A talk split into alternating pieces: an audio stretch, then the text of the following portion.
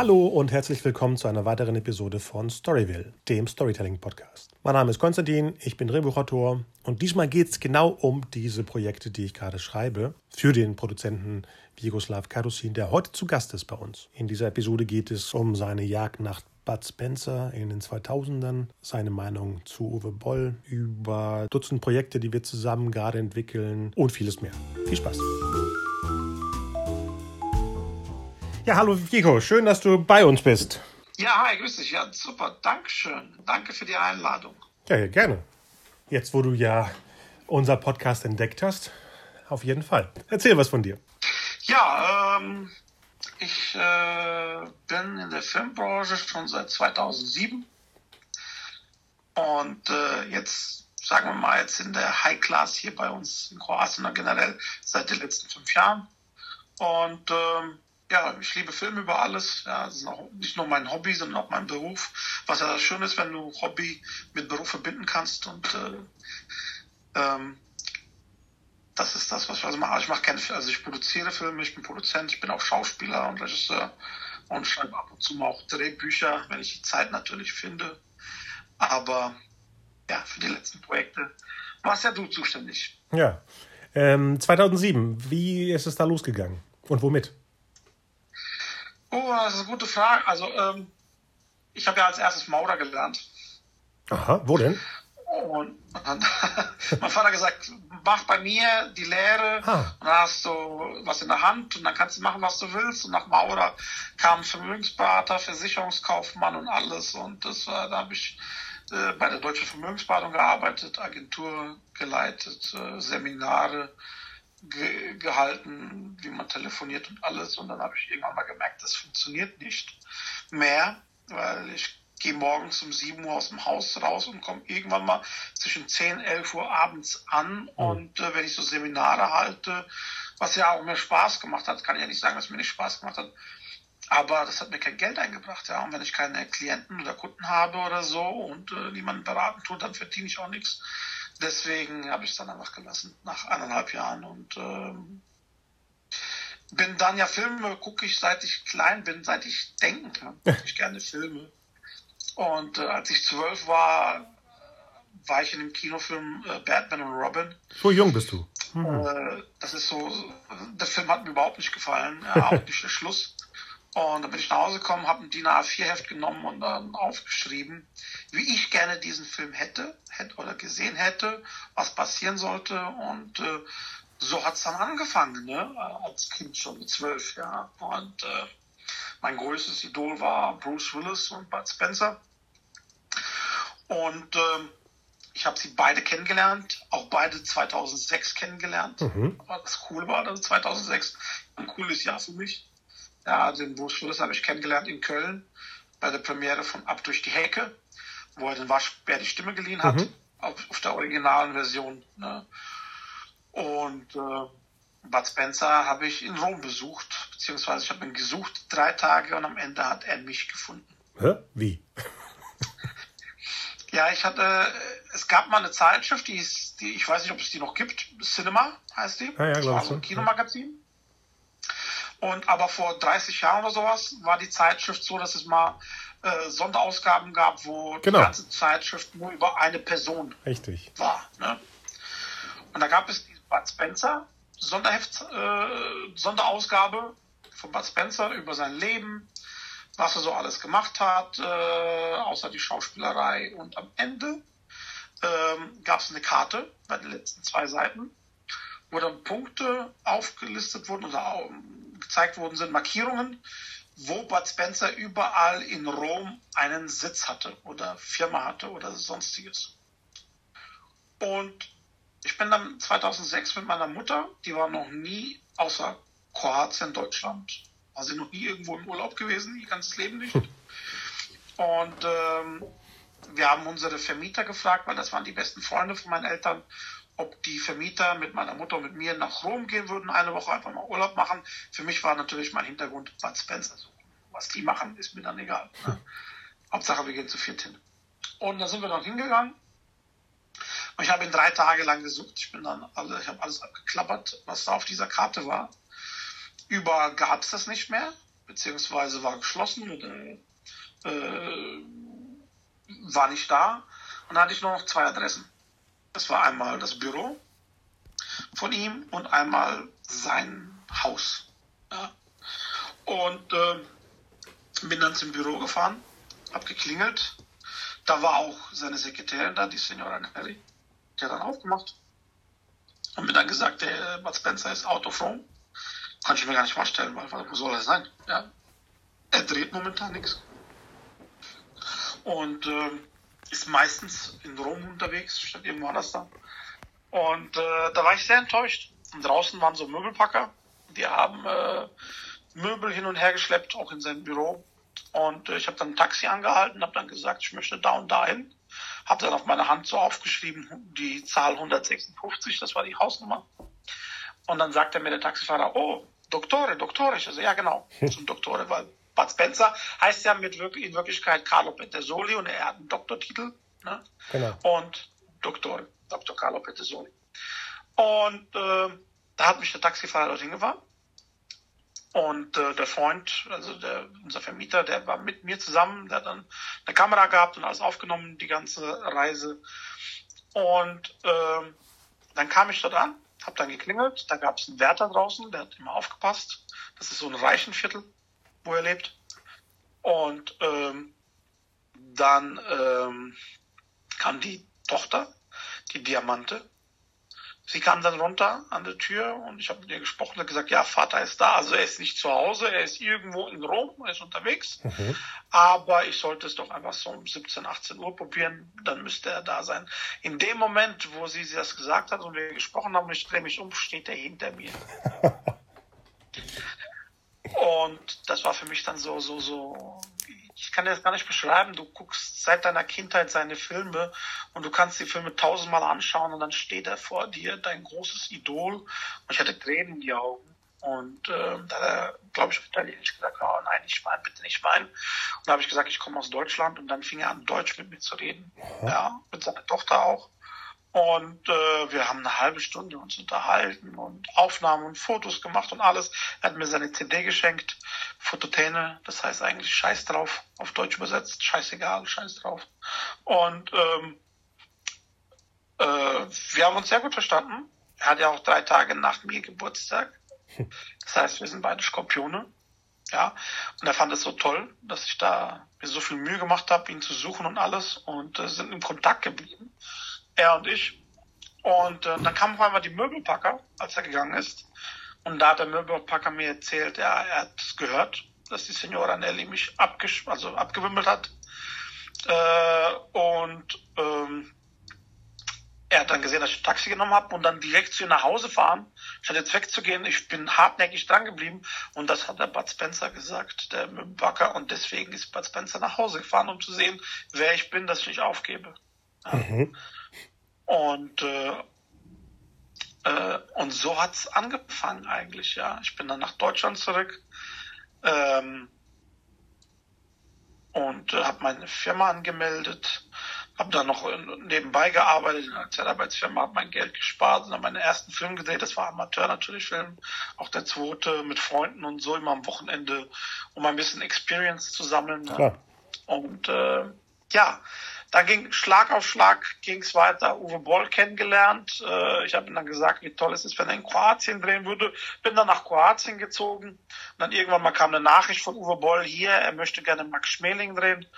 Ähm, er hat mir das Budget geschickt. Das war, glaube ich, 1,4, 1,5 Millionen das Budget für, für den kroatischen Dreh. Mhm. Er hat mich gefragt, ob die Zahlen stimmen. Ich muss sagen, ich hatte überhaupt keine Ahnung über, also schon, aber nicht so viel Ahnung, ja. Und äh, ich wusste aber, dass für die Produktionstransporte und sowas in Zagreb der, äh, ein, ein, ein Mann zuständig ist, das ist Denko Sintic. Ich habe angerufen und gefragt, sag mal, hast du ein Angebot rausgegeben für Max Schmeling? Meinte ja. Ich meine, was, hat, was hast denn du gesagt? Wie viel?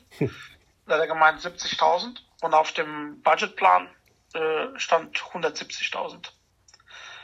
Also 100.000 mehr. Mhm.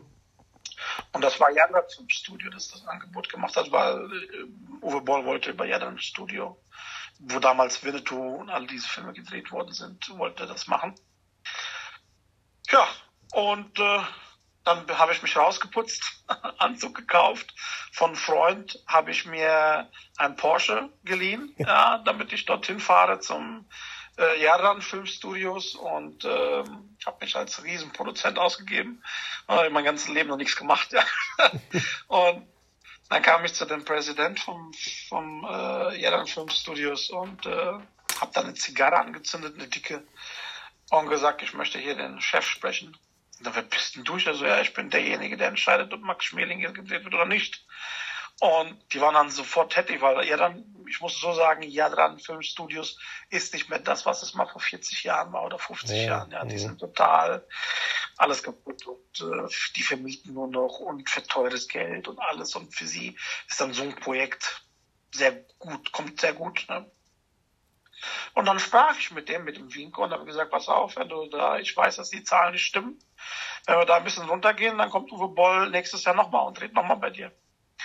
Und so ist dann passiert, dass Uwe Boll 200, 300.000 Euro es günstiger bekommen hat, die Dreharbeiten. Mhm. Ja. Und dann wurde gedreht, Max Schmeling mit Henry Maske äh, hier in Kroatien. Und dann kam er ein Tag, ein Jahr, ein Tag, ein Jahr später und ähm, hat Blood Rain und Blue Barella hier gedreht, auch in Kroatien. Ach ja, stimmt. Und so ging eins aufs andere, ja. Und dann habe ich meinen ersten Film gemacht, oder besser gesagt die ersten Dreharbeiten mit Eric Roberts, was mir einen unheimlichen guten Ruf verschafft hat in Kroatien.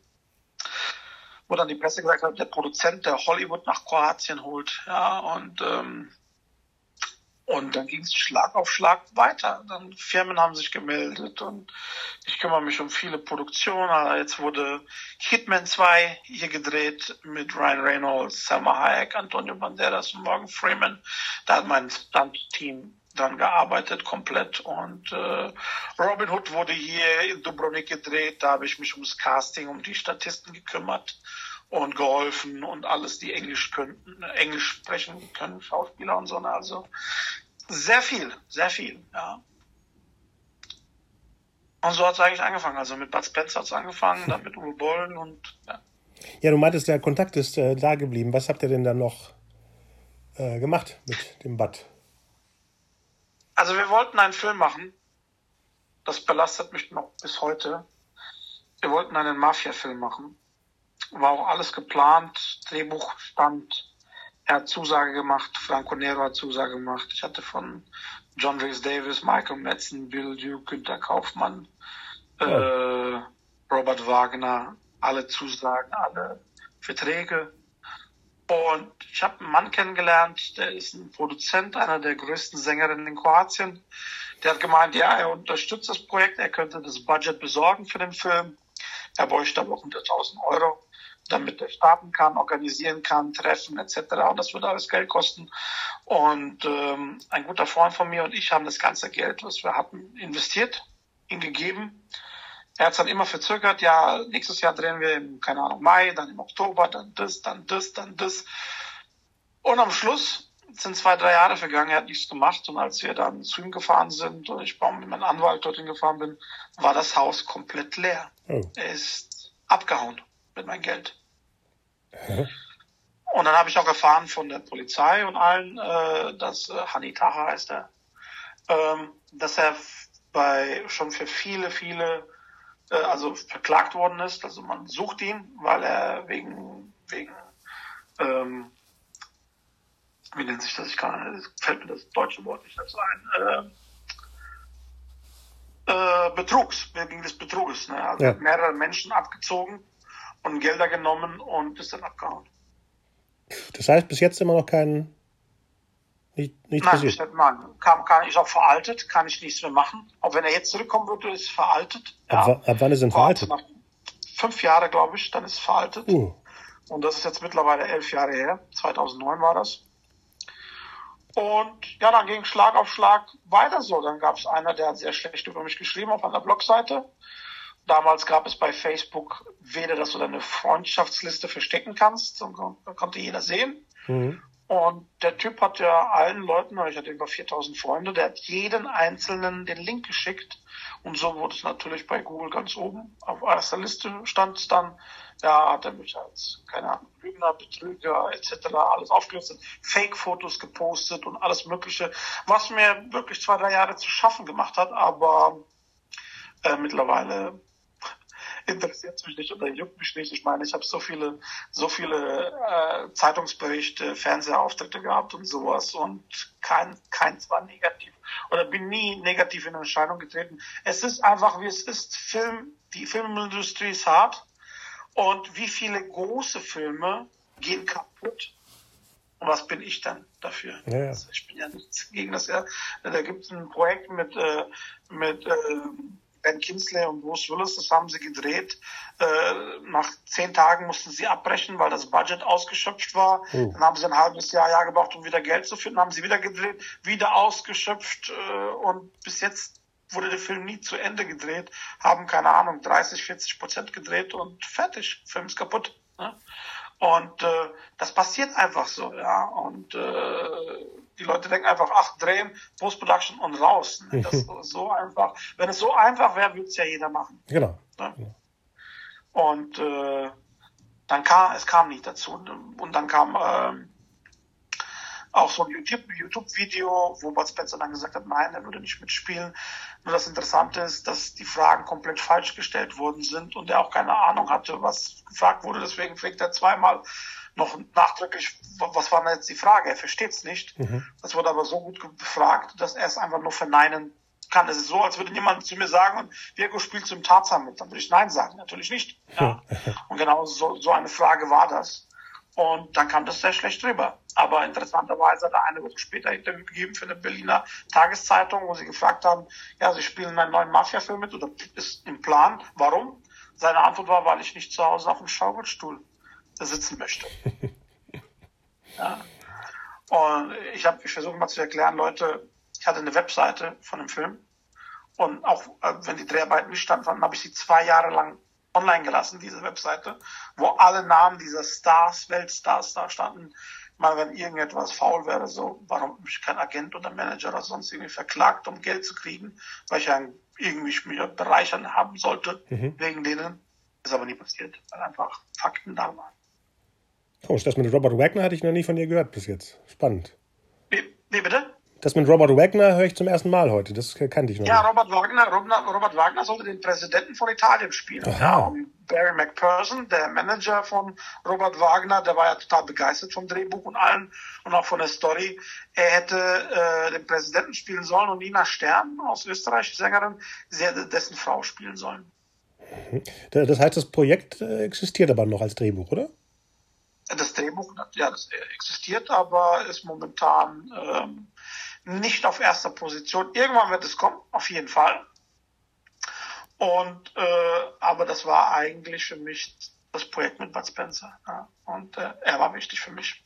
Ja, Franco, Franco Nero selbst hat sogar seine ganzen Szenen um über, überarbeitet im Drehbuch. Er hat noch geile Ideen gehabt und sowas, ja. Und äh, alle waren begeistert, ja. John Rhys Davis extrem begeistert auch.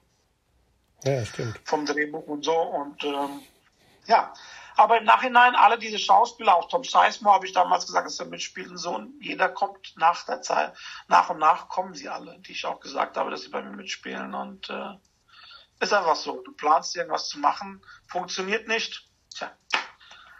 Es geht weiter. Ja, genau. Und dann ging es auch weiter, ne? Ja, dann ging es auf jeden Fall Schlag auf Schlag weiter. Äh, groß, große Projekte kamen, äh, die Hollywood-Stars kamen und äh, ich wurde sehr gut gefeiert hier in Kroatien und alles. Und äh, ja, momentan, äh, wie gesagt, ich meine, äh, du hast jemanden, der sagt, Bruce Willis ist ein geiler Schauspieler, der andere sagt, das ist ein Arschloch oder sonst irgendwas. Also du hast da, aber meistens ist es der Neid, der Neid, der die Leute zerfrisst. Mhm. Und ähm, das wirst du immer haben. Du wirst Leute haben, die mögen dich. Du wirst andere Leute haben, die mögen dich nicht. Ganz einfach. Uwe Boll wird als schlechtester Regisseur der Welt gekürt, bezeichnet. Meiner Meinung nach ist Uwe Boll einer der Menschen, der wirklich sagt, was er denkt. Er tut nicht irgendwie hinten rumreden, sondern er sagt dir ins Gesicht, was er mhm. von dir hält. Ja. Und ich, ich finde Uwe Boll als Regisseur nicht gut. Ich persönlich finde ihn nicht gut. Aber ich finde, dass er einer der besten Produzenten war, die es gab. Der hat jedes, jeden Star besorgt, den er wollte. Mhm. Ja, hat super gut organisieren können, die Budgets besorgen können, das Geld besorgen können. Da, darin war er sehr, sehr stark. Und das ist, äh, das, das braucht man heute. Ja. Also der war, für das ist er super. Ist einer der besten Produzenten, die ich kenne. Aber als Regisseur hat er sich nicht so viel Mühe gegeben. Aber außer, ja. trotzdem gibt es schlechtere als ihn. Auf der Welt. Ja, natürlich. Natürlich gibt es schlechtere. Also ich finde Schwerte des Königs und die Rampage-Filme und so, ich fand die sehr gelungen. Ja, äh, Darfur hat er auch gut gemacht, den Film und so. Und dann gibt's Filme wie Blood Rain 2 und Blood Rain 3, wo ich denke, ach du meine Güte. Ich war ja bei Blood Rain 3 auch selbst dabei. Der hat Zeitung gelesen, während sie gedreht haben. Der hat sich gar nicht interessiert, was sie da drehen. Er hat Geld bekommen, um das zu drehen, hat es einfach gemacht. Ja, fand ich schade. Ja, aber ja. Ähm, und dann ist der Film so, wie er ist. Ja. ja. Ja, lass uns mal über die aktuellen Projekte sprechen. Ja, gerne. Was brodelt zurzeit? Was, was jetzt momentan brodelt. also, äh, Clean ist ja schon fertig. Ja. Wir hätten ja eigentlich Premiere haben sollen, aber mussten es verschieben wegen dem Coronavirus. Und ähm, was aber auf, auf einer Seite gut ist, weil wenn du einen Film fertig hast und ihn da anschaust, dann sagst ah, guck mal, das hätten wir vielleicht ändern können oder so. Und jetzt haben wir die Zeit. Mhm um kleine Verbesserungen noch zu machen und so. Und deswegen im Oktober erscheint dann äh, mein erster großer Kinofilm. Ja. Bin ich auch sehr gespannt. Ich bin sehr stolz drauf. lange, hat auch lange gedauert.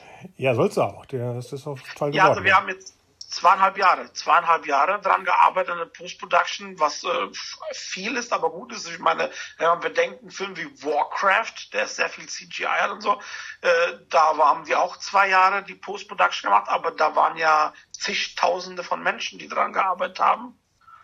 Was bei mir nicht der Fall ist. Ja, ja. wenn man bedenkt, Deswegen, dass der Hauptdreh wirklich in einem Monat abgelaufen ist. Ja, 21 Tage. Wir hatten 21 Wahnsinn. Drehtage und ich muss sagen, das waren die schlimmsten Drehtage meines Lebens, weil am ersten Drehtag Probleme aufgekommen sind wegen dem Besitzer der Locations, die wir gemietet haben. Der hat jeden Tag Probleme gemacht. Wir haben jeden Tag zwischen zwei und zweieinhalb Stunden weniger gedreht. Das heißt, wir haben auch jeden Tag zwischen ein, zwei Minuten Film verloren. Ja, wir mussten vieles umschreiben, vieles ändern Vieles wurde gar nicht gedreht, wie wir es drehen wollten, wegen den Problemen. Polizei war am Set, Krankenwagen war am Set. Einer hatte einen epileptischen Anfall gehabt meinen Crewmitgliedern wegen dem Besitzer. Und einfach, das war die Hölle. Die 21 Drehtage waren die Hölle. Aber wir haben es trotzdem geschafft, irgendwie den Film zu drehen auf eine Art und Weise, was uns dann auch viel Zeit gekostet hat bei der Post-Production. Und ähm, aber in der, das Endergebnis kann sich sehen lassen auf jeden Fall. Aber wenn der Vermieter äh, aus der Hölle kam, kann man auch einen Film daraus machen, oder? ja, also wenn ich ein Buch schreiben würde, ich glaube, das wäre ein Hit. Das wäre ein Bestseller. da wäre Shining, da wäre Shining und sowas ein Scheiß dagegen. Ja. ja, ja. Ganz sicher. Ja, und währenddessen ist ja noch das Großprojekt Someone Dies Tonight, was so drumherum. Ja, Someone Dies, also ich, ich habe mich verkalkuliert, als wir angefangen haben zu drehen mit Eric Roberts. Es war ja nur geplant, Eric Roberts das mitspielt. Und dann habe ich gesehen, das funktioniert einfach nicht. Das schaffen wir einfach vom Budget her nicht. Wir haben sehr viel Geld ausgegeben, haben 12, 13 Tage gedreht, drei Tage alleine mit Eric Roberts. Dann war okay, wir machen eine Pause, wir machen jetzt Schneiden, machen dann einen Trailer und so und gewinnen so äh, an Unterstützung, Investoren oder Sponsoren oder sowas. Hat nicht funktioniert. Äh, dann kam ja das Projekt Clean dazwischen. Mhm. Mein Investor, mein Geschäftspartner, der mit mir äh, diesen Film machen wollte, hat gesagt, er will unbedingt einen Horrorfilm und interessiert kein anderer Film, nur der Horror. Und dann haben wir Clean gedreht, dann haben wir uns konzentriert natürlich vollkommen auf Clean, weil der ist fertig gedreht, dann müssen wir ihn auch fertig machen, ja. Und aber in der Zeit, wo ich Luft hatte, habe ich immer noch weiter gedreht für Someone Dice. Also auch wenn die Stars hatten, dann kam Tom Sizemore, dann kam Costas Mandylor, jetzt kam Christopher Lambert und ich meine, es war geplant nur Eric Roberts, jetzt haben wir schon vier Hollywood-Stars in dem Film, in Someone Dice. Und es kommen noch vier weitere, möchte sie aber jetzt noch nicht namentlich erwähnen, solange die Dreharbeiten stattfinden. Das wird aber dieses Jahr auf jeden Fall sein und auch dieses Jahr wird er zu Ende gedreht. Und dann wird er nächstes Jahr im Dezember in den Kinos kommen, beziehungsweise eine Premiere haben. Sollte eigentlich dieses Jahr, aber der Coronavirus hat eben alles verschoben. Wir hätten jetzt drehen sollen, Anfang April hätten wir drehen sollen. Konnten wir natürlich nicht, können wir natürlich nicht. Klar, es wurde ja einiges verschoben, auch das äh, kommende Großprojekt, was wir entwickelt haben. Ja, Save the Last Bullet hätte eigentlich im August hätten wir drehen sollen, aber wegen der Krise, auch wegen den Stars, weil wir da äh, sehr große Stars haben, noch größer als bis dato, die ich hatte, und die natürlich auch zeitlich jetzt gebunden sind und so. Und jetzt, wie gesagt, in den ganzen Problemen müssen wir es auf nächstes Jahr im Mai, Juni verschieben, die Dreharbeiten, was jetzt gut ist, weil wir uns jetzt gut vorbereiten können und äh, auch einen guten Star dafür bekommen können. Ja, viele haben ihr Interesse bekundet. Ja, die meisten wollen, dass wir in Amerika drehen, können wir nicht, weil es äh, nach einer wahren Begebenheit ist und wir brauchen die Schauplätze, die es in Kroatien gibt, weil es ja auch ein kroatischer, es ist ein europäischer Film, kein amerikanischer Film. Und ja, deswegen wird es schon hat alles, es hat alles einen Grund, warum es so lange dauert oder warum das so ist. Ja, klar, klar. Hat alles einen besonderen Grund, ja. Und nichts ist, nichts passiert einfach nur so, ja. Alles hat einen Grund. Warum das so lange dauert, warum man sich so lange quält, warum das passiert, warum das passiert, tja. Ja, das ergibt sich ja dann später erst, dass man weiß, was, wieso Natürlich. man da hingeführt worden ist, genau, genau. Genau, genau. Weitere. Aber ich bin selbst zufrieden. Es läuft super. Es läuft super. Die Kontakte sind Hammer. Ich hatte meine Premiere von Dead End, meiner Serie, meine Pilotfolge in Los Angeles gefeiert. Das Kino war gerammelt voll. Und äh, wir hatten nur gute Kritiken gehabt und äh, war der Wahnsinn, was da los war. War das eine Einzelvorstellung oder war das im Rahmen irgendeines Wettbewerbs oder, oder Festivals? Nein, nein, es war eine Einzelvorstellung. Wir haben da die Premiere gehabt. Dann äh, drei Tage später war auch die Premiere von äh, Babylon Berlin. Berlin, Babylon, Babylon Berlin. Ja. ja. Also Ja. Der Film, ja. Die Serie. Und äh, war super. Also wie gesagt, gute Kontakte und äh, also alles ist toll momentan. Läuft, läuft, auch wenn es jetzt nicht so rosig ist, aber ich kann guten Gewissens sagen, dass alles gut läuft. Ja, es ist ja eine Bremse, die jeden betrifft. Das ist ja nicht jetzt. Jeden, absolut ja. jeden. Ich meine, äh, Filme wie James Bond, die hätten jetzt im April kommen sollen, am 5. April, wurden auf November verschoben. Ich meine, sie haben jetzt, die haben jetzt schon, sind sie im Minus von zwischen 30 und 50 Millionen. Ja.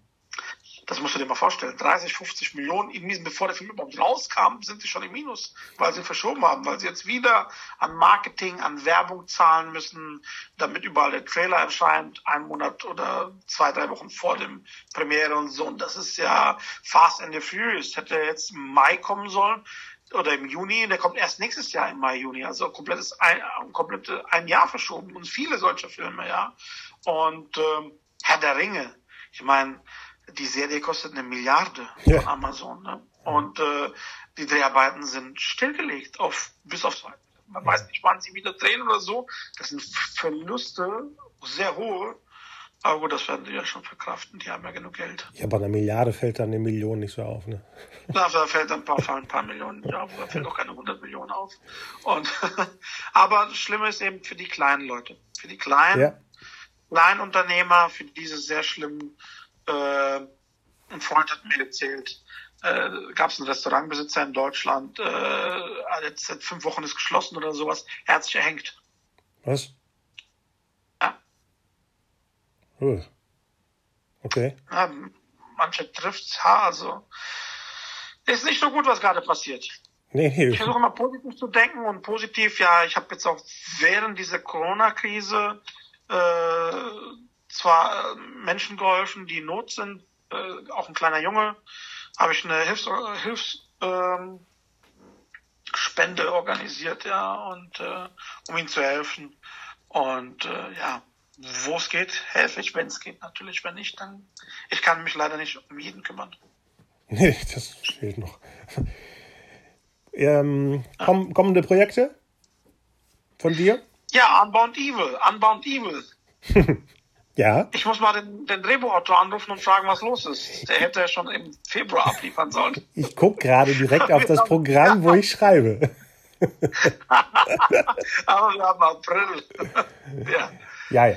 Passt ja, aber wenn, äh, wenn alles gut klappt, wenn alles gut klappt, dann denke ich mal, werden wir das im Juni drehen. Das ist ein kleines Filmprojekt, was nicht so viel, ähm,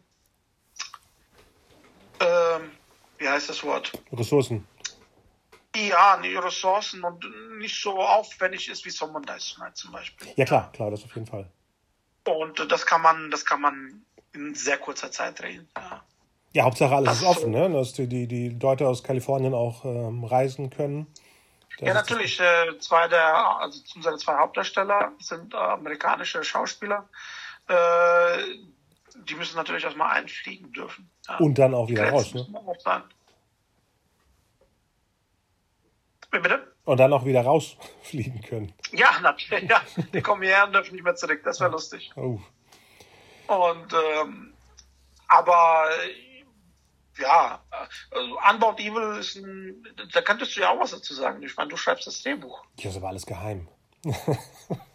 ja, ein bisschen dürfen wir was sagen. Also die, was die Schauspieler angeht, äh, Chris Moss ähm, wird die Hauptrolle spielen und äh, Rachel Montes die weibliche Hauptrolle mhm. zusammen mit äh, Jenny Paris und Michelle Monbalin und Pat Wind äh, hat eine Rolle. Angelo Bora, unser Schweizer Stepptänzer, der überall mitspielt. Genau. Der ist überall eine Gastrolle, genau.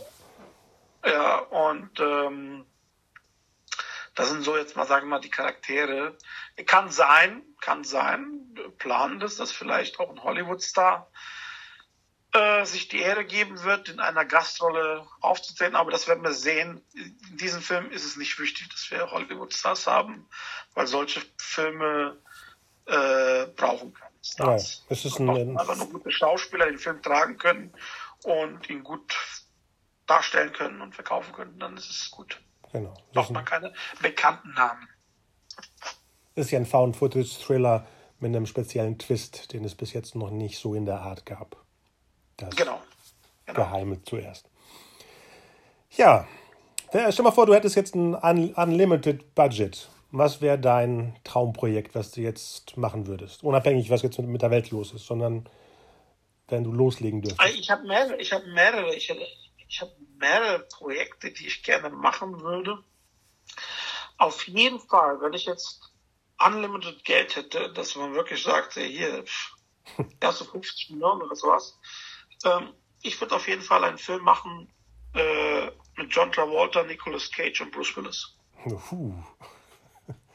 Und zwar in der Kombination, dass John Travolta und Nicolas Cage die, die, die äh, Feinde sind, dass sie sich bekämpfen wie bei Face Off. Ja. Ich, ich verstehe auch nicht. Ich meine, die haben so einen geilen Film gemacht, Face Off. Und die beiden passen zueinander. Warum macht man nicht wieder solche Filme in der Richtung, dass sie sich bekämpfen, die beiden? Und Bruce Willis irgendwie in einer Art, keine Ahnung, äh, Polizist oder so. Auf jeden Fall die drei in Kombi. Mhm. Ja. Als Action-Thriller. Ich denke, das denke, ich denke, das wäre ein sehr interessanter Landfilm. Ja. ja. Sowas zum Beispiel. Äh, dann natürlich sowas wie Herr der Ringe. Habe hab ich ja schon im Plan, mhm. mit einem Studio zusammenzuarbeiten. Da müssen wir aber mal gucken. Und äh, würde ich gerne eine eigene Trilogie machen. Und Material ist da, ist vorhanden. Man kann alles machen. In Kroatien haben wir von Burgen, von der Location, also Stimmt. Game of Thrones wird komplett in Kroatien gedreht. Ja, ja meine, wir haben die besten Location dafür. Stimmt. Sag mal, als du vorhin das vom Studio erzählt hast, wo die Winnetou-Filme gedreht wurden, gibt's da, wird das dann auch äh, zelebriert? Gibt es da so eine Art kleines Filmmuseum zu den Winnetou-Filmen? Oder? Äh, also vom, vom, von dem alten Studio nicht, aber die neuen Winnetou-Filme wurden ja auch in Kroatien gedreht jetzt, Ach komplett. Ja. Und äh, die Bauten beziehungsweise das Dorf, der Salon und das alles, äh, Saloon, Salon, Saloon und ähm, das gibt's alles noch. Und das wird auch nicht kaputt gemacht. Da gehen, können Leute hingehen und sich es anschauen äh, und so. Also auch die Indianerzelte und alles, die, ihr Dorf und so gibt's alles noch. Cool. Ja, Virko, das klingt alles sehr, sehr, sehr aufbauend eigentlich, in einer Phase, wo wir alle ja irgendwie feststecken. Und äh, ja, ich kann es kaum erwarten, dass es weitergeht. Ja, ich auch. Also, wie gesagt, wir arbeiten, alle arbeiten kräftig daran und ich denke, ich denke positiv. Und ähm, für die Leute äh, zum Mitgeben, äh, würde ich einfach nur sagen, ihr, ihr müsst fest an euch glauben. Niemals aufgeben, äh, auf niemanden anderen hören auf als euch. Ja, hätte ich auf meine Eltern gehört oder sowas, wäre ich heute noch Maurer. Mhm. Und wie es leider mein Bruder ist. Und äh, äh, es ist sehr schwer und du fällst auch hundertmal auf die Nase, aber dann musst du auch hundertmal wieder aufstehen, deinen inneren Schweinehund bekämpfen und weitermachen und an dich glauben. Und dann erreichst du alles, was du willst in deinem Leben. Perfekt. Tja. Ja. Dann mache ich mal, mal weiter und tipp mal weiter an Unbound Evil. genau, tipp mal weiter und ich hoffe, wir kriegen ihn fertig diesen Monat. Natürlich, natürlich. Das ist das Ziel. Ja. Ja, danke, was, dass du dabei warst. Was ist, denn, was, ist, was ist denn dein Ziel? Wo, wo, wo, siehst du dich in fünf Jahren? In fünf Jahren? Ja. Puh. Das hat Abgesehen lange von einer Oscar-Figur und sowas, was, was was noch? Ach nee, Oscar ist nicht wichtig. Bei mir ist es immer wichtig, irgendwelche Geschichten aufzubauen, wo dann später, ich sag mal, so eine Attraktion gebaut wird, wo man durchfahren kann durch dieses Abenteuer, ne? Oder, ah, okay. oder so, so, so, ein Event um, um die Filme herum. Ich bin, bin ja ein riesiger Fan von Disney Parks oder Universal Studios. Und ich finde das so eine Ehre, wenn man dann wirklich so eine Art Fläche hat, wo der Film weiterlebt, außerhalb des Kinos oder des Films. Wo Leute reingehen können und das wie ein Museum eigentlich wahrnehmen, sowas. Das kann man machen mit einem Fantasy-Film, wenn wir den ja, irgendwann mal sehen. Genau, genau das. Also könnte ich mir vorstellen, in, in, in fünf Jahren äh, äh, drehen wir gerade den dritten von der Trilogie. Zum Beispiel. Sowas. Zum Beispiel. Klar. Ja, wir haben ja noch genug Projekte, die offen sind. Also wie gesagt, Clean 2 ist da noch, Save the Last Bullet ist da noch, dann noch zwei, drei Projekte. Ich schreibe ja selbst gerade an zwei, drei Projekten, äh, beziehungsweise mache ich das ganze Gerüst und alles, was wir dann später bearbeiten können. Und ähm, also ich bin guter Hoffnung und guter Dinge, dass vieles in den nächsten äh, drei, vier Jahren sehr viel passieren wird. Auch über Dream Team Pictures und alles und äh, tolle Projekte kommen werden und äh, auch Serien. Freue mich halt. Ich mich auch. ja, dann, danke, dass du da warst. Kein Problem, immer wieder gerne. Danke für die Einladung. Gerne. Und wir hören bald von dir. Auf jeden Fall. Ciao, ciao. Bis dann, ciao, ciao.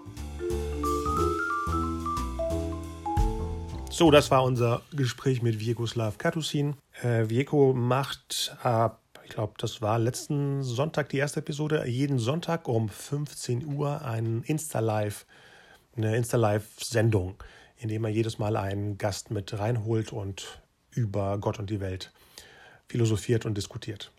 Also jeden Sonntag um 15 Uhr bei Insta Live bei Virkuslav Kadusin. Besucht die Seite dreamteam-pictures.de. Da findet ihr alle Projekte, über die wir gerade gesprochen haben. Und natürlich auch auf meiner storypendler.de Seite. Und natürlich die weiteren Episoden von Storyville auch unter storypendler.de und bei Spotify und bei Apple Podcasts und bei Deezer und bei Podbean und überall sonst. Vielen Dank fürs Zuhören und bis bald. Ciao.